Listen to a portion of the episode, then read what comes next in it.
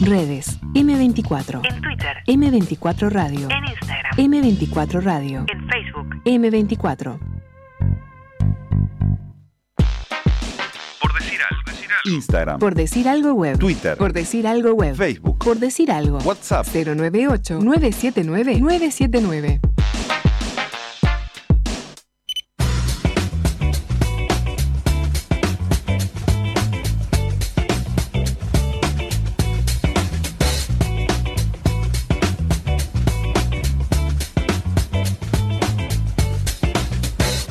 Seguimos en por decir algo ya un poco más calmados de esta no. preciosa discusión que tuvimos eh, para recibir a Agustina. ¿Cómo estás, Agus? Bien.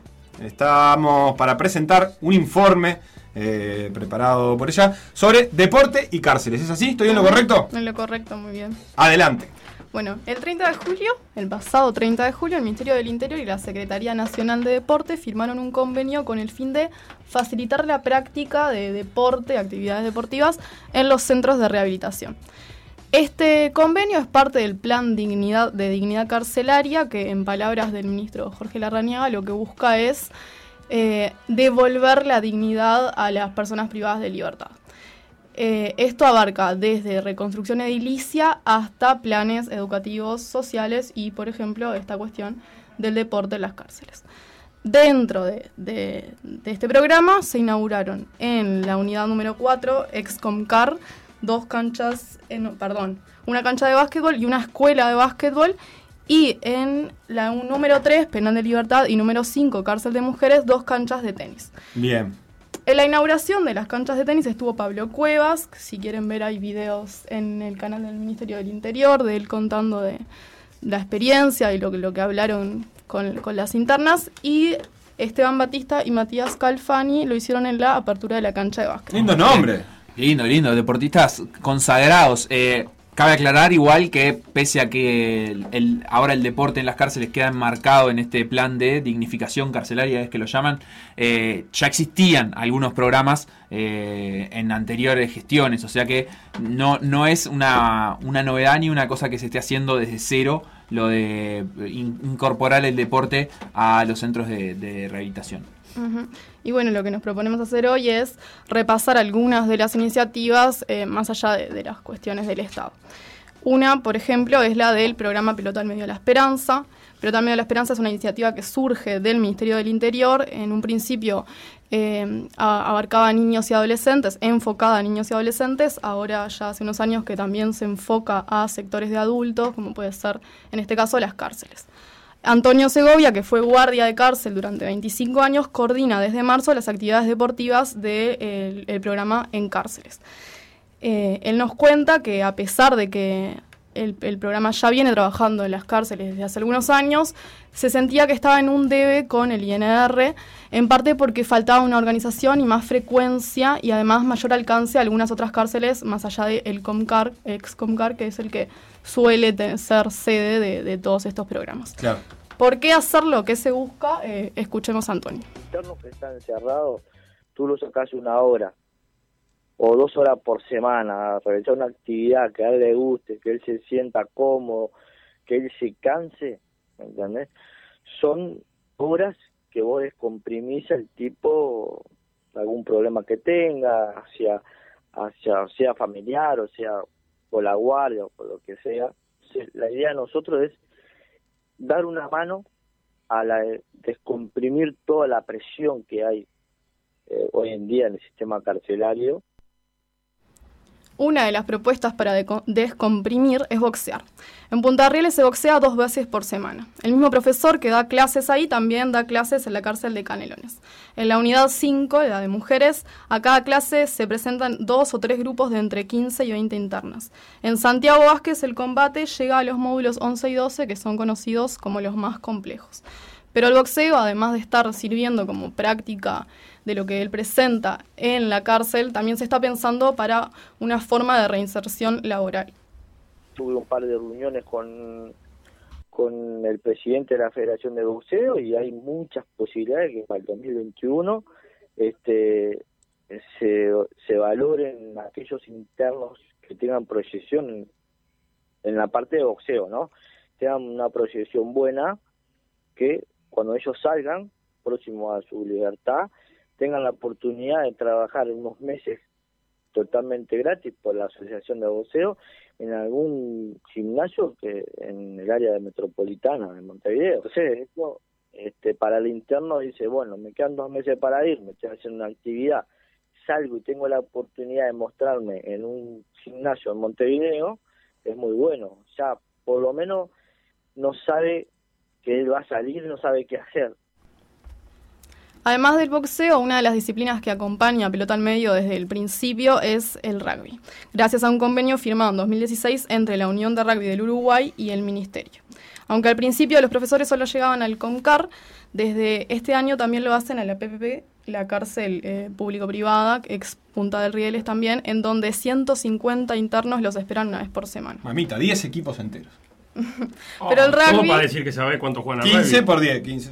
Le tenés que agregar un No. cero. ¿Debe poner sí. cinco canchas entonces? Sí, le tenés que agregar poner suplente. O podés hacer 20 de 7. 20 de Estuviste rápido ahí. Yo Y, no te hubiera- sobra- y te sobran 10. Ah, razón. No, pero son suplentes. Bueno, pero el rugby no, no se queda solamente en la zona metropolitana y desde agosto también se practica en la cárcel de Mercedes. Eduardo Viera es un exjugador de rugby que integró el plantel que, de la tragedia de los Andes y que por un examen por salvar no viajó en, en aquel vuelo No que se no subió llegó. al avión. No fue. Mira. Él, 48 años después, ahora vive en Mercedes y un poco por la cuarentena estuvo como reflexionando y se dio cuenta de que le faltaba servicio a su vida. Acá es donde entra eh, Argentina y el rugby, justo ahora. Y él... eh, Qué momento. sí, viendo un poco de qué hacer, toma el ejemplo de muchos programas que en Argentina están haciendo de llevar el rugby a la cárcel. ¿Viste? Por eso no hay que generalizar el rugby. A vos te hablo. Sí, a la- no, no. El rugby es un ejemplo. En Argentina ha laburado muy bien. Este, no solo en las cárceles, sino en las villas también, particularmente. Eh, y, y se ha sacado muchos buenos ejemplos de laburo de allá, sin duda. Claro. Tomando ese ejemplo, decide llevar el rugby a la cárcel de Mercedes. Eh, Facundo, su hijo y compañero en el taller, nos cuenta desde qué perspectiva se piensa el espacio. hay que pensar el espacio del rugby como un recreo ¿tá? en el cual eh, los, los privados de libertad se pueda- puedan como ser libres y olvidarse un poquito de lo que es su día a día eh, encerrados ahí y ta, tener un rato al sol, de buena onda, de compañerismo. Y ta, mi viejo y yo también eh, somos convencidos de que eso, por más que no puedas ver el, el inmediato retorno de, de la actividad, creemos que se empieza el día de una manera distinta. Las prácticas son los martes y los jueves a las 10 de la mañana y aunque hay un equipo fijo de alrededor de 8 personas, el número de participantes va variando según permisos y habilitaciones. es por mala conducta o por premiación. Bueno, la gente de seguridad ahí maneja cuántos hay habilitados para ir a la práctica. Hay más o menos unos ocho que son los que están siempre y después varían muchísimo porque había, hay, hay algunas veces que están habilitados y no quieren ir, hay veces que no están habilitados. Bueno, eh, no sé, varía bastante, eh, eh, se están sumando muchos nuevos también, todavía no hay que digamos un grupo definido, así como decir, estos son los de rugby porque este, está cambiando. A pesar de esta inconstancia, Facundo lo que destaca es la respuesta positiva que obtuvieron desde el principio. Como relata a continuación, al principio hubo una euforia que luego fue menguando, pero siempre se mantuvo un intercambio positivo. Se notaba la gente con un agradecimiento brutal, unas ganas de arrimarse, de, establecer vínculo, de preguntar cosas. Bueno, había como una manija impresionantemente linda, buena onda y todo. Y después eso naturalmente se va perdiendo, este, tiene su, su cosa buena también que la gente entra en confianza y ya eh, lo toman con una mayor naturalidad que nosotros estemos ahí y se da un vínculo más como si nos conociéramos toda la vida. Este, ya no es la muchas gracias señor que venís a socorrernos, sino que andás socio, cómo va, todo bien. Y bueno, está, este, eso también tiene sus cosas divinas, establecimos contacto con algunos, pudimos conseguir este, para hacer algunas donaciones y la cosa va marchando. Dejemos atrás a rugby en Mercedes, ya pasamos por pelota al medio de la esperanza en este recorrido por eh, los programas deportivos que están funcionando en cárceles y avancemos. Sobre nada crece la sombra. Antonio habla del deporte como una forma de liberar la tensión ocasionada por el encierro. A su postura se suman Eduardo y Facundo, quienes priorizan el juego y la recreación por sobre el aprendizaje escrito. Siguiendo esa misma línea encontramos a Camilo Rodríguez, tallerista de Nada que se la sombra, licenciado en Educación Física. Su primer taller lo dio en 2016.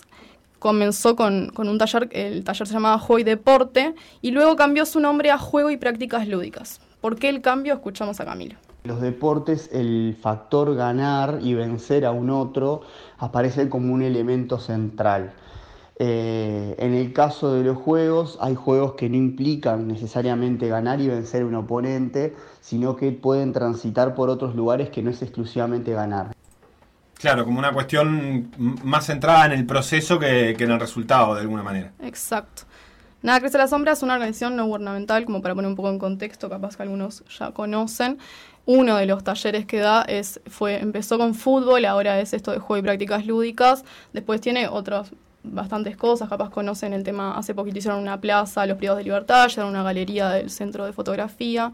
Básicamente lo que buscan es eh, impulsar procesos de alejamiento del mundo del delito a través de herramientas socioeducativas. Funciona en el marco de un convenio con el INR, pero es un proyecto autofinanciado. Solamente el ministerio cubre los contratos de los talleristas.